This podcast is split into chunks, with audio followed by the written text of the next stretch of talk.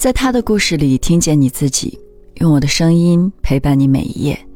嗨，这里是由喜马拉雅和网易人间一起为你带来的女性故事电台，我是为你讲故事的晨曦。今天要和你分享的是，送女儿进城读书，再难也只是追上了起点。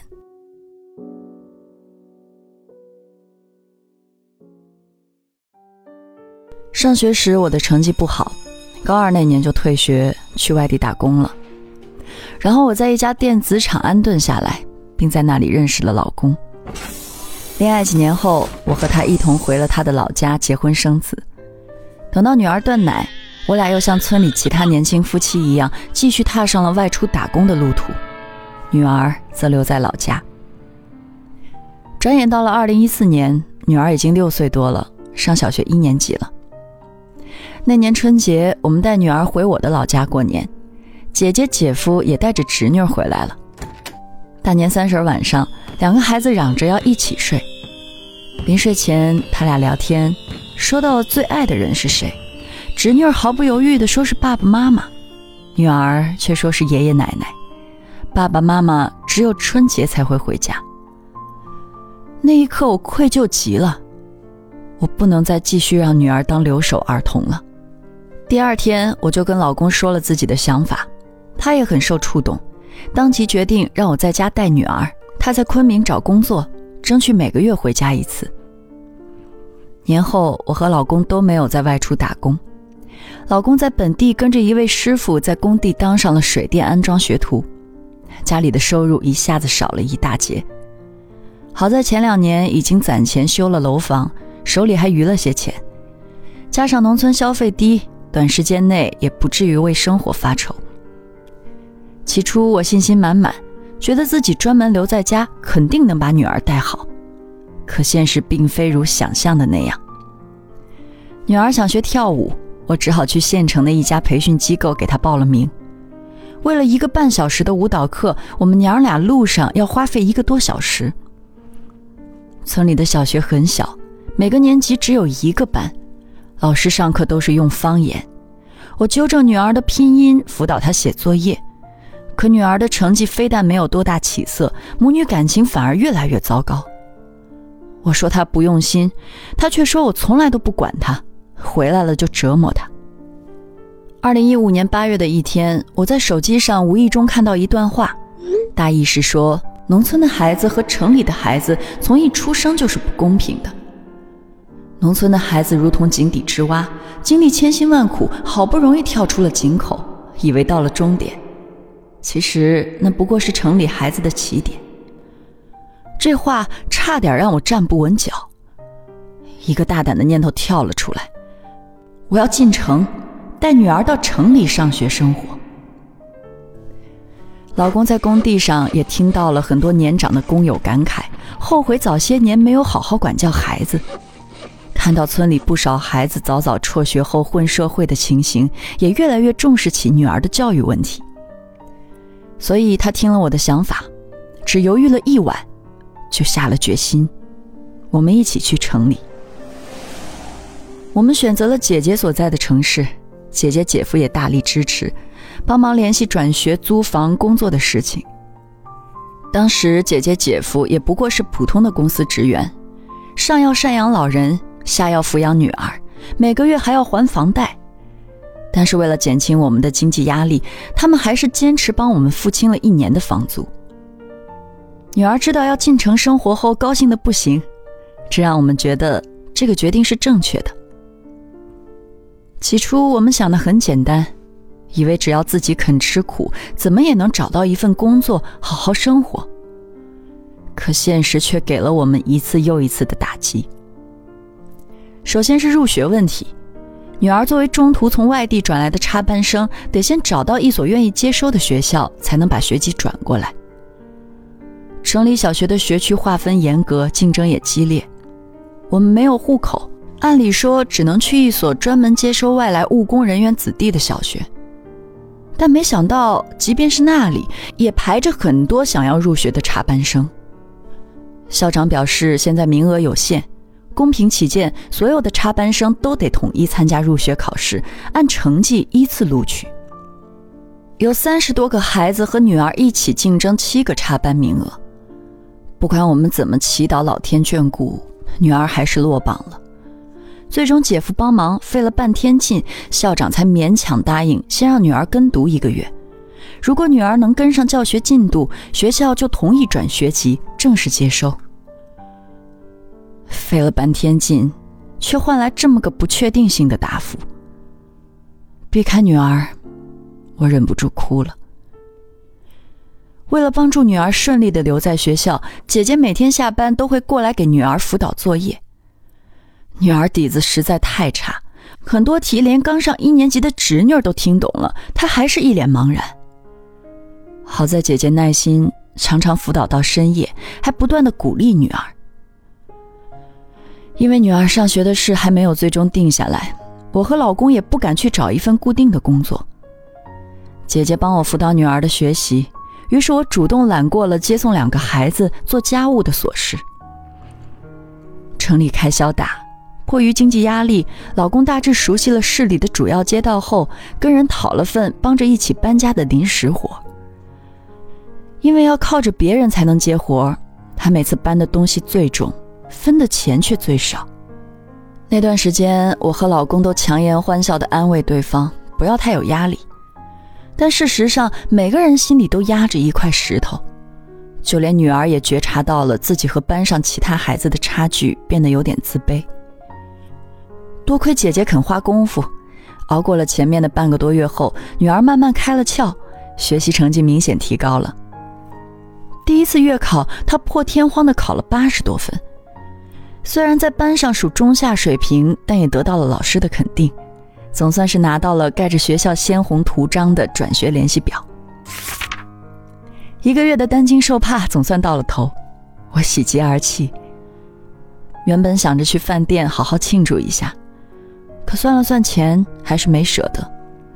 最终去菜市场买了一大堆菜，做了满满一桌子。大家欢欢喜喜的吃了一顿。女儿学校的事安顿好后，我和老公开始正式找工作，结果却迎来了新一轮的打击。在姐姐和姐夫的建议下，我们决定就近找一份工作。然而十月并不是招工旺季，市区里也没有大型工厂。我们两个学历不高，能力平平，怎么都找不到出路。老公去应聘了很多在市区的工作。不过，大都因为不是本地人、没有驾照等原因被拒绝了。其余的工作因为工资实在太低，又只能主动放弃。老公本想找一份焊工工作，那是他唯一的专长，可又一直没见到这个方面的招聘信息。几经犹豫后，他鼓起勇气去市场上租了个摊位，打算卖菜赚钱。可是因为不懂行，他每次进的货都是外表看着挺好，里面却烂了不少。而卖的时候，他又不善言辞，还不懂讨价还价，结果起早摸黑忙了一个多月，钱包没见鼓起来，反而还赔进去了一点。灰心丧气的转让了摊位后，老公正琢磨着要不要去试试运气蹬三轮时，姐夫带来了城外一处工业园区几家工厂要招工的消息。老公二话没说，立即跟姐夫赶了过去。因为学历不够，又不具备相应的技术，前几家他都没应聘上。第四家是石材厂，以干体力活为主。面试时，负责人声称月工资四千元，老公兴冲冲的去了，每天卯足了劲儿使劲干。结果没到一周，他就发现这个厂子经常拖欠工资。老公决定离职。老公离厂那天，正好碰上一个厂子要招几名焊工，但要求高中以上学历，而且还要有焊工证。他硬着头皮走了进去。负责招工的人得知他有工作经历，却没有考焊工证，而且学历也不够时，就犹豫了。负责人问他为什么要来这里打工，老公说就想让女儿有更好的生活环境。负责人有些动容。决定给他一个机会，当场试试他的技术。凭借扎实的功底，老公被录取了。周末双休，月薪两千五。因为没有焊工证，工资比其他一起入职的焊工低了五百元。即便如此，老公也兴奋不已。从我们租的房子到厂里只需要四十分钟，这意味着他每天都可以回家了。周末休息时还能找点兼职做。当天晚上吃饭庆祝时，老公和姐夫碰杯后侧过头，偷偷伸手抹掉了眼角的泪水。另一边，我找工作也并不顺利，女儿每天下午三点五十就放学。如果我想兼顾女儿，就得尽量避免找太晚下班的工作。我在手机上一条接一条的看招聘信息，在大街上一个店铺接一个店铺的问。后来有些悲哀的发现，根本没有适合我的工作。一次又一次找工作碰壁后，我心中的负面情绪也在不断发酵。一天，我在网上看到市里有一所大学在招保洁人员。工资虽然不高，但上下班时间很适合，转正后还给五险一金，而且除了双休，寒暑假也能有部分假期。我按照招聘信息上的地址直接去了那所大学。到了之后，负责人客气地告诉我，他们刚好招够了。我浑浑噩噩地走出校门，感觉自己的人生看不到一丝希望，找不到合适的工作。压力让我变得既压抑又暴躁，老公反复安慰我没事儿，但夜里我假装睡着时，还是能清晰的听到他反复翻身叹息的声音。城里的开销远远大于农村，且不说姐姐姐夫帮我们垫付的房租、入学打点等费用，但是每个月的吃喝就是一笔不小的开支，再加上女儿舞蹈课和画画课的学费。每次我拿出一百元出来，再怎么精心盘算，也减慢不了它消失的速度。女儿也在无数个小细节中慢慢察觉到了我们的拮据，变得很懂事。一次我送她去跳舞，忘了带水杯，中途休息时，很多孩子都冲到前台买饮料。她也实在渴了，在一瓶标价两块二的饮料前犹豫了很久。最终却拿了一瓶一块钱的矿泉水，还装作无所谓的模样，笑着说：“饮料其实也没那么好喝，矿泉水更解渴。”转过身，我的眼泪就下来了。我一直觉得自己是一个很能想得开的人，但那一刻，我真的觉得自己愧为人母，特别对不起女儿。期间，公公婆婆多次打电话过来，让我们撑不住了就回去。有好几次，我真的就想要放弃了。可看着女儿那么努力的在适应新环境，看着她变得越来越爱说笑、爱学习，我就怎么也开不了口。我实在不忍心才给她打开一扇窗，却在她正看得入迷时，又残忍的关上。好在姐姐一直在物质和精神上支持鼓励我。她说：“人这辈子为什么要不断的努力？父辈的答案是我们，我们的答案是下一辈。我们不是要大富大贵，但在力所能及的情况下，能够通过努力让我们的生活变得好一点，让孩子的起点更高一点，又干嘛不去做呢？”二零一五年十二月中旬。在老公找到焊工工作的同一周，我也终于在医院找到了一份虽然工资低，但双休八小时工作制的工作。三个月后，我俩双双顺利转正。为了多挣点钱，大多数的周末我们就兼职送外卖、送快递，也尝试过自己做些小吃沿街叫卖。姐姐还专门送了一台电脑过来，教我使用各种办公软件。一年多后，我凭着踏实认真的工作态度和对电脑的熟练使用，成功应聘上一家公司的库管，待遇好了很多。老公也考下了焊工证，涨了工资。